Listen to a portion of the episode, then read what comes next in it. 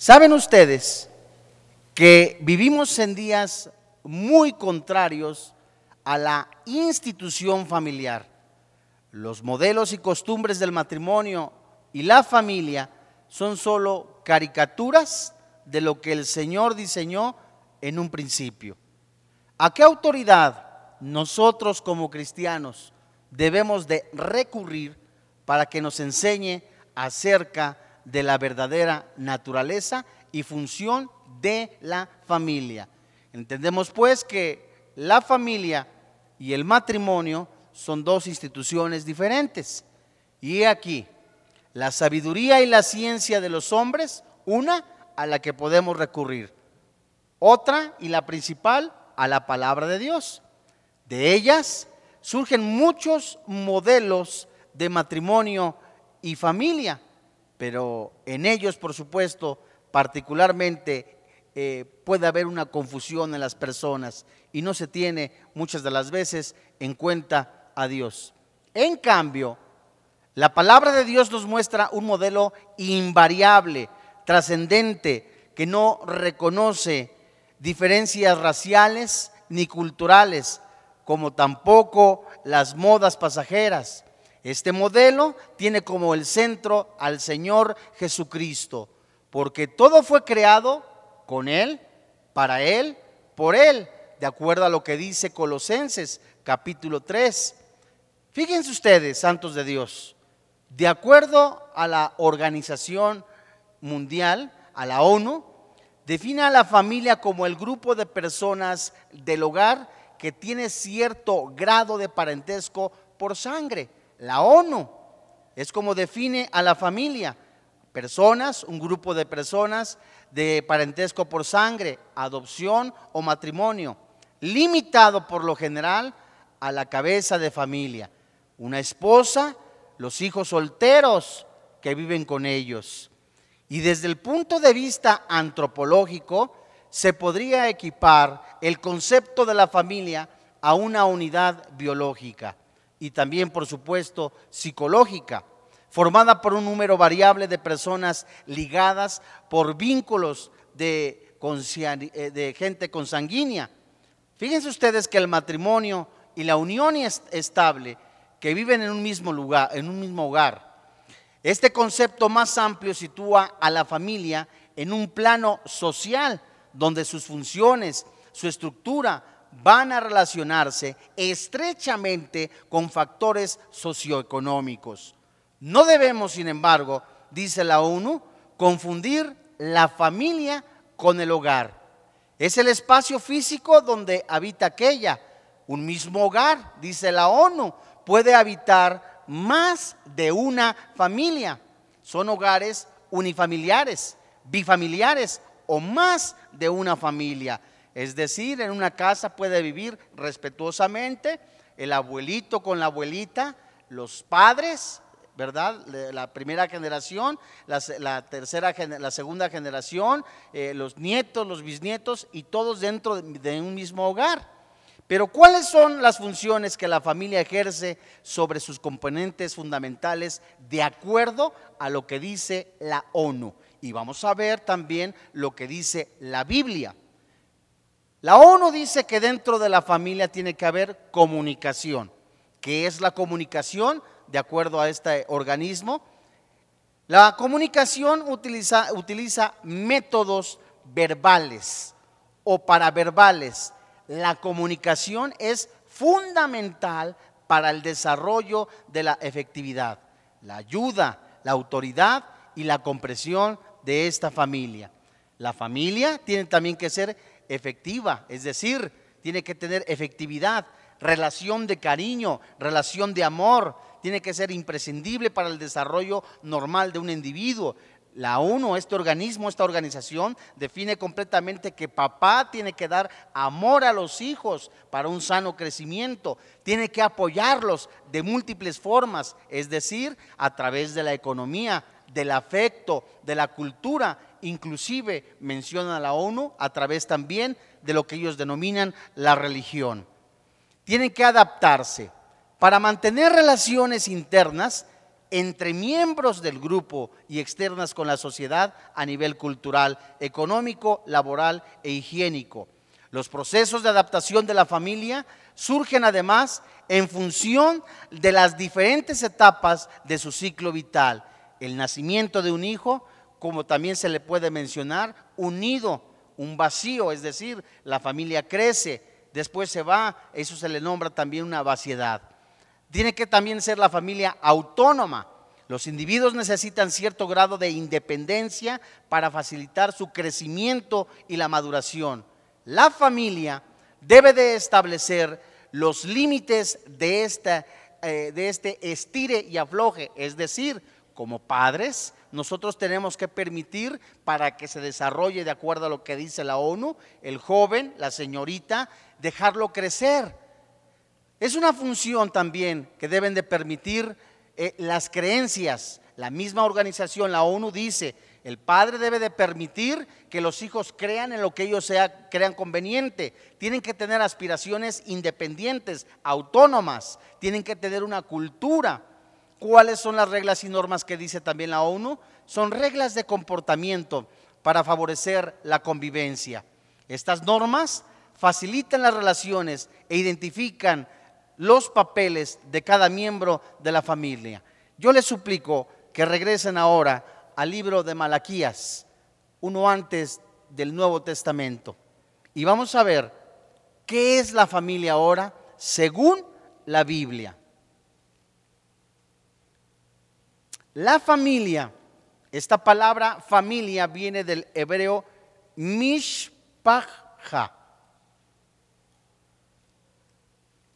Se las deletreo M de Mario, I de Isaías, S de Saúl, H de hogar, P de Pedro, otra vez P de Pedro, A de Alberto, K de Kilo, J de José, a de Alberto. Yo le ruego que usted me disculpe si la pronunciación no es la correcta, pero de acuerdo a la Academia de la Lengua Española, podemos nosotros pronunciar como está escrito, sin haber algún error. Es decir, podemos pronunciarlo como está escrito. Es Mishpacha. Bueno, ¿qué significa? Familia, de acuerdo a lo que la Biblia dice en el hebreo, es un círculo de parientes. Inclusive, esta palabra tiene una connotación con familia como especie de animales, tribu, pueblo, parentela, descendiente, generación, de ahí se deriva también la palabra género, clase y parientes. Vamos entonces pues a Malaquías, en donde la Biblia nos enseña ¿Qué es lo que Dios quiere para la familia? Recordaremos lo que ocurrió en Génesis. La primera institución que Dios ha creado es la familia. El hombre tiene que depender totalmente de la palabra de Dios. Al principio de este estudio notamos pues y estudiamos, escuchamos lo que dice también la opinión de la ONU en que una persona es libre de decidir en sus creencias, pero en ello puede ocurrir una confusión, puede ocurrir ciertas cosas que pueden dañar inclusive la manera de pensar de las personas. Recordemos pues que en Génesis, cuando ha sido creada la primera institución de la familia, Dios la creó en un lugar en donde pudieran habitar. Su trabajo era cuidar el paraíso, pero hubo una desobediencia entra la violencia, entra la autonomía de una forma eh, desbastante y empieza a haber dolor, los días han sido acortados en la vida de las gentes, pero ¿qué dice Malaquías? Estas últimas palabras del profeta Malaquías al final del Antiguo Testamento están referidas a quién? A la familia. Dice allí, refiriéndose en Malaquías capítulo 4, versículo 6. ¿La tienes? Él hará volver el corazón de quienes? De los padres hacia los hijos y el corazón de los hijos hacia los padres. No sea que yo venga y hiera la tierra con maldición. Santos de Dios, Pero no solo para aquel tiempo era válida la exhortación de Malaquías. En nuestros días, hoy el Señor está interesado en estas mismas cosas, porque se acerca, de acuerdo a lo que dice la palabra de Dios, el rapto. Tanto la víspera de la primavera como la víspera de la segunda venida, el Señor requiere que un corazón, el corazón de los padres, muchas de las veces los padres de familia no mostraron amor a los hijos porque los padres no recibieron amor. La mamá no recibió amor y muchos de ellos son violentos, son agresivos, son toscos, tienen heridas emocionales, recuerdos eh, desastrosos del pasado, eh, el recuerdo de que papá o mamá los abandonó, la violencia en la casa, todo ello producto del pecado. Bueno, Dios, Dios está interesado en restaurar y sanar a la familia. Y vivimos en días muy contrarios a lo que la Biblia dice y marca como la institución de la familia, tal vez como nunca antes. Nunca antes, santos de Dios, una sociedad había hecho tanto alarde de profesar ciertos principios y al mismo tiempo había buscado tantas cosas tan engañosas en donde los modelos del matrimonio y de la familia que vemos hoy a través de la radio, de la televisión, escuchamos por el radio o leemos por un medio impreso, el cine también nos muestra una caricatura de un modelo de la familia. Yo puedo tener un, concepto de la familia, pero otra persona, de acuerdo a lo que él le guste o le agrade, puede tener otro concepto de la familia. Un ejemplo, sin llegar a ofender a ninguna persona. Yo tengo el concepto de la familia, que es una institución que Dios ha creado que después viene entonces, o antes también, el matrimonio. El matrimonio tiene que estar sólido en la palabra de Dios, compuesto por un hombre y una mujer, una varona y un varón. Pero hay personas que no dicen y no perciben eso la familia perciben inclusive hace poco, hace alrededor de cuatro o cinco meses, fue autorizada en Oaxaca una ley en donde, como en otros estados o departamentos de la República, ya se pueden casar hombres con hombres y mujeres con mujeres. Y de acuerdo a lo que dice esta última ley en Oaxaca, se mencionó que era discriminar a las personas que se casaban con personas de distinto género que ellos también podían casarse hombres con hombres y criar hijos. Ese era el concepto que ellos tenían de la familia. Ese era el principio que ellos adoptaban y decían decir tener una gran verdad. Hoy vemos a través inclusive de revistas, de, información completamente entregada por algunas instituciones federales respetables en las que se menciona de cómo preparar al jovencito, al niño que está en primaria, de cómo aceptar los matrimonios de personas del mismo género, porque de acuerdo a su perspectiva, a su manera de pensar, a lo que ellos creen, eso es la familia. Y la pregunta es, ¿a qué autoridad o fuente debemos de recurrir para que se nos enseñe acerca de la naturaleza y función de la familia? Santos de Dios, ciertamente como seres humanos podemos escoger entre la sabiduría humana y el consejo de Dios, que es la palabra de Dios. La Biblia nos enseña infinidad de veces, no solamente en Colosenses, en el libro, en la carta a, los Gálatas, en Efesios, que esta sabiduría humana no solamente tergiversa, descompone el concepto, la idea o lo que Dios dice de la familia, sino que aún más el consejo de esta sabiduría trae distorsión y aún más aborta el plan de Dios. No es así cuando el consejo de Dios por su palabra y por su Santo Espíritu. La palabra de Dios nos muestra, en cambio, un modelo invariable, trascendente, que no reconoce diferencias raciales ni culturales, como tampoco modas pasajeras. Este modelo tiene como centro al Señor Jesucristo, porque la voluntad de Dios es reunir todas las cosas en Cristo así las que están en los cielos como las que están en la tierra. Y por supuesto, no hablamos de ecumenismo, porque todo fue, fue creado por Él y para Él, de acuerdo a lo que dice Colosenses capítulo 1, versículo 16. Y tiene todo en Él Y ahí, si Dios, el mismo Señor Jesucristo, ha creado el cielo, ha creado la tierra, para Él han sido creadas, por Él han sido creadas, es como, digámoslo respetuosamente, si un fabricante hace algo y se empieza a descomponer o tiene alguna descompostura, la persona que adquirió un producto tiene que ir completamente al fabricante, leer los instructivos. De la misma manera, a manera de ejemplo, la Biblia nos enseña que es el modelo del fabricante. Es lo que nos enseña. Es la misma Biblia, la palabra de Dios. El Espíritu Santo conoce nuestro corazón, conoce nuestra manera de pensar. Ve pues entonces y leamos Colosenses capítulo 1, versículo 16 la Biblia dice, leemos desde el 15, Colosenses 1, 15, ¿la tienes? Habla de Jesucristo.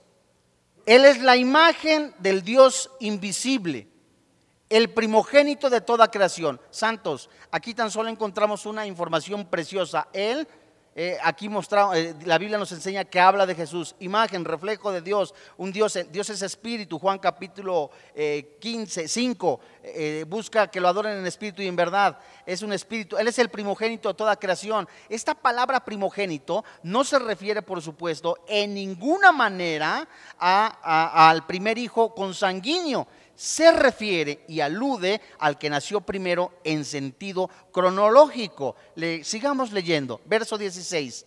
Porque en él fueron creadas, ¿qué dice la Biblia?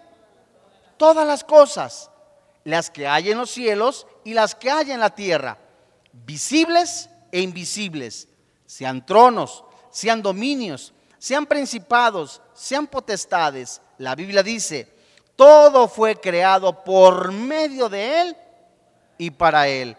Es decir, nosotros, la fuente principal y la única que debemos de consultar para la familia, como hijos, como padres, es la Biblia, al Señor Jesucristo. ¿Saben ustedes que de estas dos fuentes de conocimiento surgen pues dos paradigmas? Estas se oponen entre sí y que están permanente, en permanente pugna. Uno procede del mundo, es decir, la sabiduría del mundo, y el otro procede de Dios. Y hay un gran problema para los hijos de Dios, que es que, no pertenecemos al mundo, es decir, a las estrategias del mundo. Estas, que, es decir, nosotros estamos en el mundo, no debemos de militar en las estrategias del mundo. La Biblia nos dice categóricamente que no convivamos en las cosas del mundo y por tanto estamos expuestos, por supuesto, a las influencias del mundo. Tal vez, tal vez sea el ámbito del matrimonio y de la familia el más atacado por la ciencia moderna, en su intento de desvirtuar el consejo de Dios dado por su palabra. Tú en una universidad, eh, en alguna institución o algún organismo, abres la Biblia y puede ser ridiculizado, puesto como escarnio por usar la Biblia porque muchos dicen que es un libro pasado de moda. Es un libro que no es para una cultura mexicana, algunos se han atrevido a decir, sino que son culturas orientales, etcétera, etcétera. Pero lo que la Biblia nos enseña y nosotros comprobamos por el Espíritu de Dios es que es el libro más atacado de toda la historia. Lo que Dios enseña es fácilmente tildado por Dios, por ellos, de obsoleto, de desagrado la ciencia del mundo, dice. Pero los que conocemos a Dios sabemos que la sabiduría de Dios es segura, es válida en todo tiempo. Aún más, afirmamos que todo deterioro que vemos en el pueblo de Dios se debe a? A que abandonaron a Dios a que, abandonaron los mandamientos de Dios. Es más, nosotros vemos hoy mismo que cuando un cristiano abandona la comunión con el Señor Jesucristo, abandona la fuente de la comunión del Espíritu de Dios, del Señor Jesucristo, del Espíritu del Señor Jesús, la palabra de Dios, el daño es desbastante. Es así como también Jeremías capítulo 2, verso 13 menciona la terrible situación del pueblo de Dios que fue alertado durante muchos años a que se regresara a tener comunión con el Señor. Fíjense ustedes lo que dice Jeremías. Vamos a leer Jeremías capítulo 2.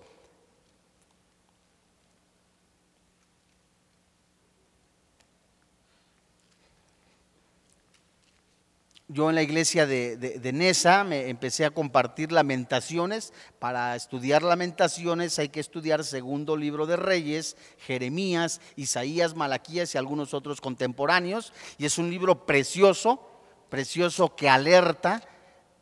Dicen los historiadores, de acuerdo a lo que la Biblia dice, que Jeremías, este jovencito, tenía alrededor, cuando recibe su llamado, tenía alrededor de entre 18 y 20 años y cuando estuvo eh, escribiendo sus lamentos, las cinco endechas, eh, y ve lo que había ocurrido, ya tenía cerca de 60 años. Jeremías capítulo 2, verso 13, ¿la tiene usted? Esta es la consecuencia por la cual viene el, el desamparo, la destrucción, los males, dice el verso 13. Porque dos males ha hecho mi pueblo. Me dejaron a mí fuente de agua viva y cavaron para sí cisternas, cisternas rotas que no retienen agua. ¿Es Israel siervo? ¿Es esclavo? ¿Por qué ha venido a ser presa? Los cachorros de león rugieron contra él, alzaron su voz, asolaron su tierra, quemadas están sus ciudades sin morador. Aún los hijos de Memphis y de Tabnes te quebrantaron la coronilla. ¿No te acarreó esto por haber dejado a quién? A Jehová tu Dios cuando te conducía por el camino. Ahora pues, ¿qué tienes tú en el camino de Egipto para que bebas agua del Nilo? ¿Y qué tienes tú en el camino de Asiria para que bebas agua de Éufrates? Tu maldad te castigará, tus rebeldías te condenarán. Sabe pues y ve cuán malo y amargo es el haber dejado tú a Jehová Dios, a tu, a tu Jehová Dios, y faltar mi temor en ti. ¿Quién dice? El Señor, Jehová de los ejércitos. Santos de Dios, cuando nosotros como seres humanos reconocemos que no hemos tenido comunión con el Señor, que no hemos ido a la palabra de Dios, nosotros que conocemos o que decimos conocer la palabra de Dios, tenemos que ser humildes. Tenemos que reconocer que hemos pecado toda vez que nos alejamos de esta fuente, de la comunión con el Señor Jesús y la palabra de Dios. Tenemos que reconocer que nuestros problemas matrimoniales, los familiares, no han sobrevenido por ignorar voluntariamente el consejo de Dios y por atender en cambio, la Biblia dice, las enseñanzas de la falsa llamada ciencia. Cuando un padre en lugar que conoce la palabra de Dios, que sabe que ha sido inspirada por el Espíritu Santo, que sabe que ahí se encuentra la verdad absoluta, hay preguntas que hacen los jóvenes y no recurre a la palabra de Dios, empieza a dejar puertas abiertas, por decirlo de esta manera, en donde el enemigo ocupará o se meterá y meterá confusión. Hemos de crecer en toda autoridad y palabra de Dios. Hemos de crecer también nosotros los cristianos, los padres de familia, para transmitirles esta palabra a nuestros hijos. Esta palabra que ha sido por inspirada por Dios para que redarguya, esta palabra redarguir, animar, exhortar, todas ellas para que nosotros crezcamos. No nos dejaremos pues impresionar por la falsa llamada ciencia, cuando un cristiano literalmente está siendo preparado por la palabra de Dios. Una familia está fundamentada en la palabra de Dios. Un padre de familia transmite a su esposa, a sus hijos, a su cónyuge.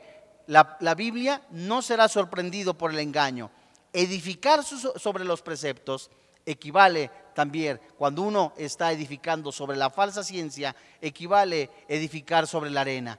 Las ciencias nada saben de lo que Dios diseñó en la eternidad para la expresión de la gloria y de su familia en Jesucristo. Santos de Dios, vayamos al Nuevo Testamento, en la primera carta a los tesalonicenses, en el capítulo 2.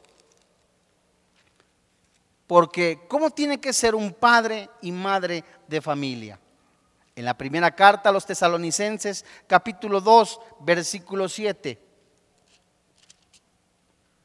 En esta primera carta que ha de asumir la responsabilidad en la crianza, así como una mamá, las mujeres que han tenido la bendición, la oportunidad de ser mamá, saben que los primeros días es indispensable, necesario la leche materna. Esta leche materna tiene que alimentar al bebé y de hecho el pediatra recomienda en mayor de los casos que la mamá no le dé agua, ni los famosos tecitos, ni nada por el estilo, que son costumbres y tradiciones y que se han comprobado que no surte ningún efecto, ya que la leche materna completamente hidrata y nutre al bebé. De la misma manera, el padre de familia tiene que dar alimento espiritual ayudado por la mamá. Fíjate lo que dice en la primera carta a los tesalonicenses, capítulo 2, versículo 7 al 11. ¿La tienes? La Biblia dice, antes fuimos tiernos entre vosotros, como la nodriza que cuida con ternura a sus propios hijos.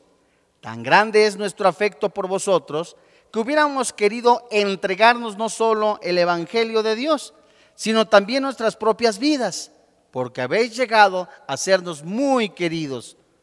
Porque os acordáis, hermanos, de nuestro trabajo y fatiga, como trabajando de noche y de día, para no ser gravosos a ninguno de vosotros. Os predicamos el Evangelio de Dios.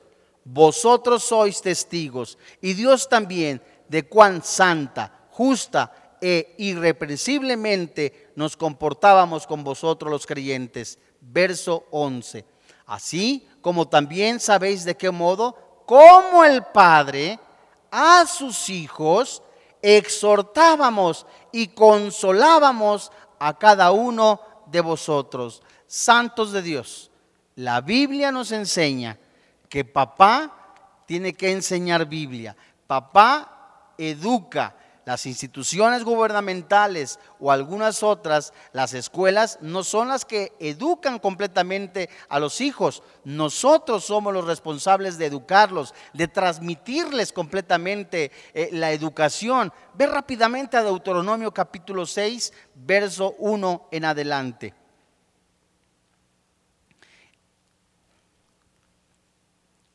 ¿La tienes? Deuteronomio capítulo 6, verso 1 al 7. Dice la Biblia, estos pues son los mandamientos, estatutos y decretos que Jehová vuestro Dios mandó que os enseñase, para que los pongáis por obra en la tierra, a la cual pasáis vosotros para tomarla, para que temas a Jehová tu Dios, guardando todos sus estatutos y sus mandamientos que yo te mando, tú, tu hijo y el hijo de tu hijo, todos los días de tu vida, para que tus días sean prolongados. Oye pues, oh Israel, y cuida de ponerlos por obra, para que te vaya bien en la tierra, que fluye leche y miel, y os, os multipliquéis, como te ha dicho Jehová, el Dios de tus padres. Verso 4. Oye Israel, Jehová nuestro Dios, Jehová uno es, y amarás a Jehová tu Dios de todo tu corazón y de toda tu alma y con todas tus fuerzas. Y estas palabras que yo te mando hoy estarán sobre tu corazón. ¿Para qué? Dice el verso 7. Y las repetirás a tus hijos y hablarás de ellas estando en tu casa y andando por el camino y al acostarte y cuando te levantes. Ve rápidamente al versículo 20. Mañana cuando te pregunte tu hijo diciendo, ¿qué significan los testimonios y estatutos y decretos que Jehová nuestro Dios os mandó? Literalmente, cuando un hijo joven pregunta el significado de la ley, su padre tenía que usar el siguiente patrón para explicársela. ¿Cuál es ese patrón? Verso 21.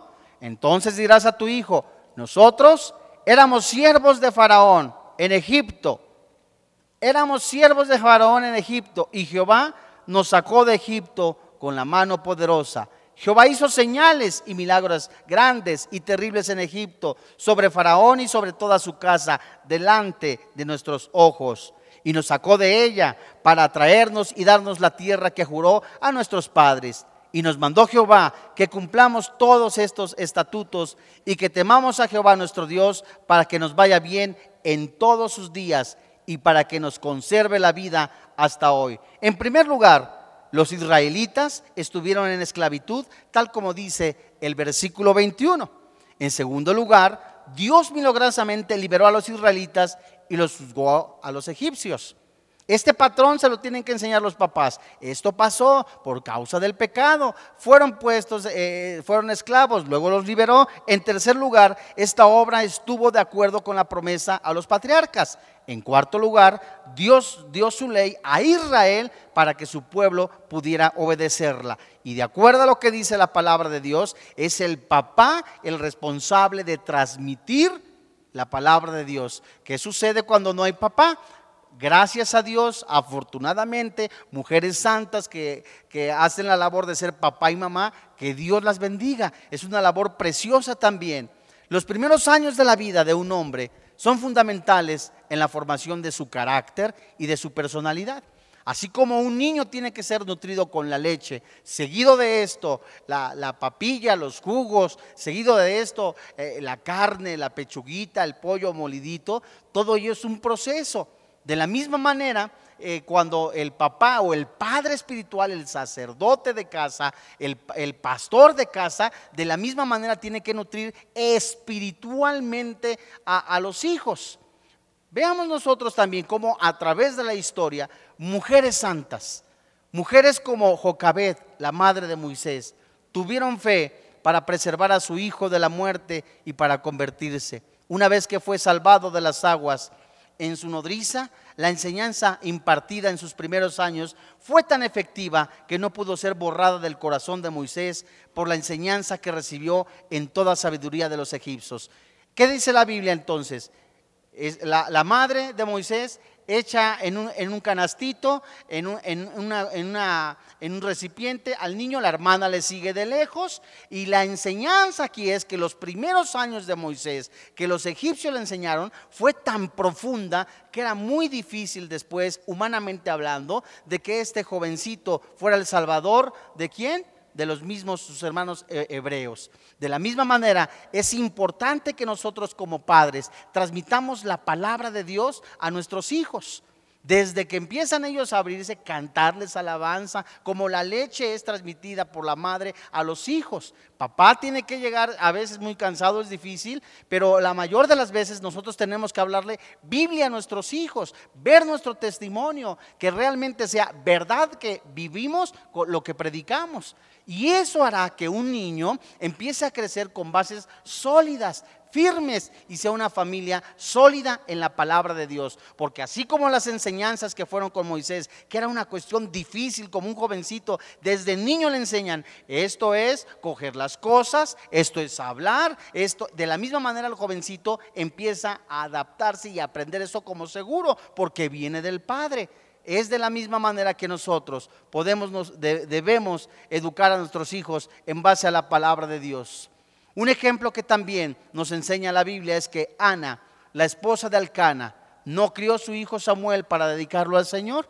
Luego haberlo recibido de él, siendo aún pequeño, él ministraba a Jehová delante del sumo sacerdote. Su mente, su corazón estaban apegados al Señor, porque así fue enseñado. Y llegó a ser un profeta de Dios y el más grande juez de Israel. Por eso es bien importante. Bendecimos completamente al ministerio de escuela dominical, de Bene que son ministerios preciosos que ayudan completamente a formar a futuras generaciones que han de proclamar a Jesús como su Señor y como su Dios. Pero eso es los domingos el tiempo que es de lunes a sábado, somos nosotros los padres los responsables de hablarles Biblia para que lo que ellos recibieron el domingo y que sea también nosotros lo que les damos diario a través de la palabra de Dios, haga hombres completamente que algún día declararán a Jesús como su Salvador personal y aún más su fe sea sólida. Faltaría tiempo, por supuesto, para ver la, la fe de Sara que tuvo a Isaac, la fe de Rabaab, la fe de, tantos hombres de Dios. Pero, ¿qué es un sacerdote? Hemos visto que el papá o el pastor, el pastor de casa, tiene que dar alimento espiritual, pero también es un sacerdote. La primera y la gran responsabilidad del padre cristiano es la de ejercer el sacerdocio espiritual a favor de sus hijos. Cristo, fíjate con atención, Cristo es el primer y mayor sacerdote lo dice Hebreos. como Melquisedec. Es Melquisedec, no tenía papá, no tenía mamá, etcétera, etcétera. Es el sumo sacerdote. Así que como también Cristo ama a la iglesia, el esposo debe de amar a la esposa. Así como Cristo intercede por sus hermanos pequeños en la fe, porque Cristo es nuestro hermano mayor, así nosotros también tenemos que orar por nuestros hijos, orar también por nuestra esposa. Y el que intercede permanente por los hijos de Dios el, mismo Señor Jesucristo, también el padre de familia, tiene que interceder a favor de sus hijos. El padre ha de mostrar a Dios a los hijos, ha de presentarse ante un Dios eh, completamente eh, para que defienda a sus hijos, sabiéndole también y mostrándole a través de la Biblia, en, el momento que el Espíritu Santo lo muestra, de que no tenemos lucha contra carne ni contra sangre, sino contra huestes espirituales. Vayamos ahora al Nuevo Testamento, en la primera carta de Juan, en el capítulo 2. Y en medio de una generación en que hay tantos jóvenes esclavizados por el alcohol, por las drogas, por la violencia, por la inmoralidad, por el pecado. El Padre, el Padre de los hijos creyentes, ha de orar para que sus hijos, en sus hijos, se cumpla la promesa, si no es cristiano, de salvación, si es cristiano, de restauración. Primera carta de Juan, capítulo 2, verso 14. ¿La tienes? Fíjate qué interesante. Os he escrito a vosotros, ¿a quiénes les escribe? Os he escrito a vosotros, padres, porque habéis conocido al que es desde el principio. Os he escrito a vosotros, jóvenes, porque sois fuertes y la palabra de Dios permanece en vosotros y habéis vencido al maligno. No améis al mundo ni las cosas que están en el mundo. Si alguno ama al mundo, el amor del Padre no está en él. Santos de Dios, ¿qué es lo que nos dice la palabra de Dios? ¿Quién tiene que hablar a los hijos? El papá. Os he escrito a vosotros.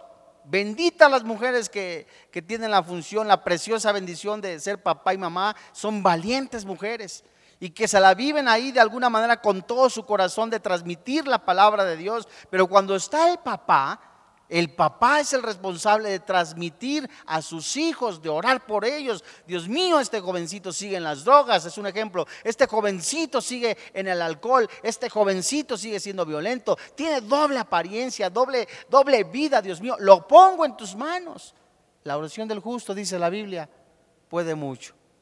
Su experiencia en la carrera de la fe, hablamos del padre de familia, del sacerdote, debe de ser una salvaguarda para quien está recién comenzando. El descuido en la intercesión trae mucho dolor y lágrimas a las familias de los creyentes. Papá, como está al corriente, ¿dónde está mi hijo? Oye, mi hijo, quedamos que quedaras aquí a las 10 de la noche, es un ejemplo. Tengo que estar pendiente de ti, aun cuando ya estés de una mayoría de edad, porque sigues viviendo aquí en la casa. Eres hijo de familia, eres soltero. Ya cuando te vayas, que tengas 25, eh, 27 años, ya te casaste, ya hallaste una mujer, hallaste bendición, bueno, aún no dejo de ser tu padre, pero sigo orando por ti, pero ahorita que estás en casa, soy yo el responsable. Hay dos modelos de padres. En la Biblia encontramos al menos dos modelos de padres representados por dos personajes bíblicos. Uno es Abraham, que se le conoce como el padre de la fe, y otro es el sacerdote Elí. Abraham, dice el Señor, porque yo sé que mandará a sus hijos y a su casa después de sí que guarden el camino de Jehová. Eso se dice en Génesis capítulo 18, versículo 19. Abraham no aceptó que su hijo Isaac se casara con una mujer cananea, porque los cananeos eran idólatras sino que envió a su criado a buscar una esposa para su hijo entre sus parientes. El papá estaba pendiente. Mi hijo, te casas con una mujer, es un ejemplo, una mujer inconversa, va a haber serias consecuencias en tu vida. Tú quieres hacerlo bajo tu responsabilidad. Yo ya cumplí porque eres mayor de edad. Yo te, mi deber como padre es decirte, aléjate del pecado, aléjate, hijo. Y claro, habrá jovencitos que dicen, en tu edad tú no practicaste este pecado, aquel otro pecado. ¿Tú quién eres para decirme? Porque ahora se está cumpliendo también lo que dice la palabra de Dios, ¿no? Que habrá jóvenes desobedientes, amadores de sí mismos, vanagloriosos, orgullosos, rebeldes, completamente llenos de anarquía. Elí muestra una situación muy diferente. A este le dice Dios en, primera, en el primer rollo, el libro de Samuel, capítulo 2, verso 29. ¿Por qué has honrado a tus hijos más que a mí? Es decir, este hombre, este sacerdote, en lugar de, de procurar que no se llenaran de ego, de soberbia, estaba complaciéndoles en todo. No importa que se porten mal, me hago de la vista gorda, no importa. Y eso es terrible consentir los demás. El verso 29 dice, ¿por qué habéis hollado mis sacrificios y mis ofrendas que yo mandé ofrecer en el tabernáculo? Y has honrado a tus hijos más que a mí, engordándoos del principal de todas las ofrendas de mi pueblo Israel. Verso 30.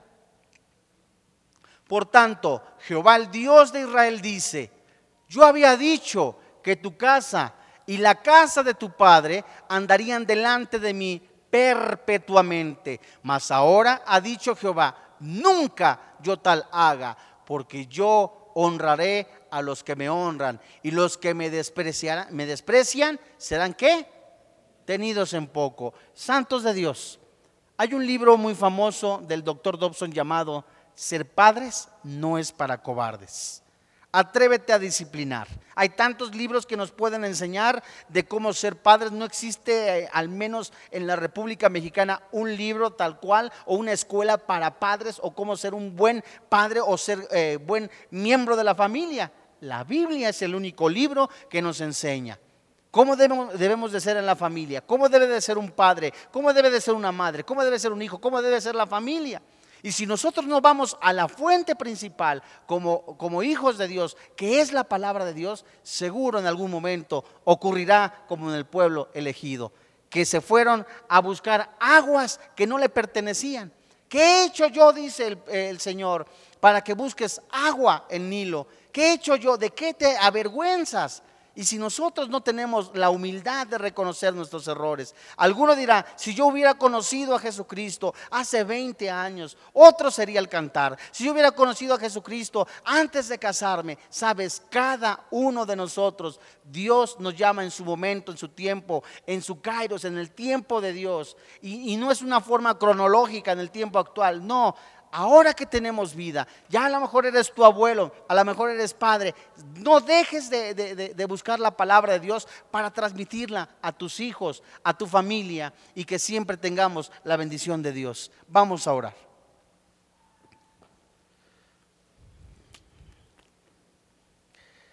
Padre eterno, te damos gracias. Te alabamos y te bendecimos, Señor. Muchas gracias porque tú quieres sanar, tú quieres restaurar la familia. Tú nos enseñas a través de tu palabra qué es la familia. Esta preciosa institución que tú has creado, no solamente para preservar a la humanidad, sino para conocerte a ti. A través de la palabra, a través de esta preciosa fuente, de esta agua viva. Gracias, Padre, porque muchas de las veces nos hemos equivocado, no hemos atinado, no hemos dado en el blanco, seguimos siendo imperfectos.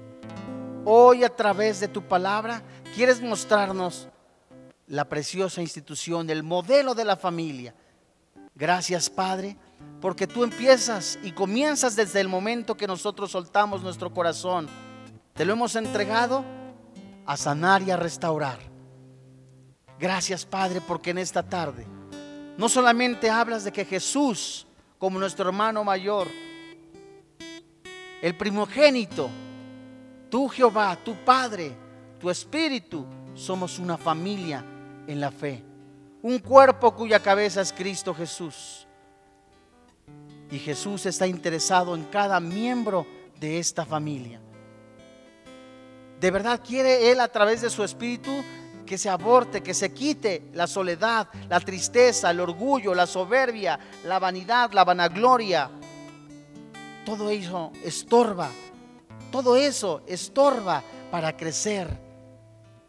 Dios, en esta tarde te damos gracias porque nos has permitido no solamente empezar a conocer tus planes, tu propósito para la familia.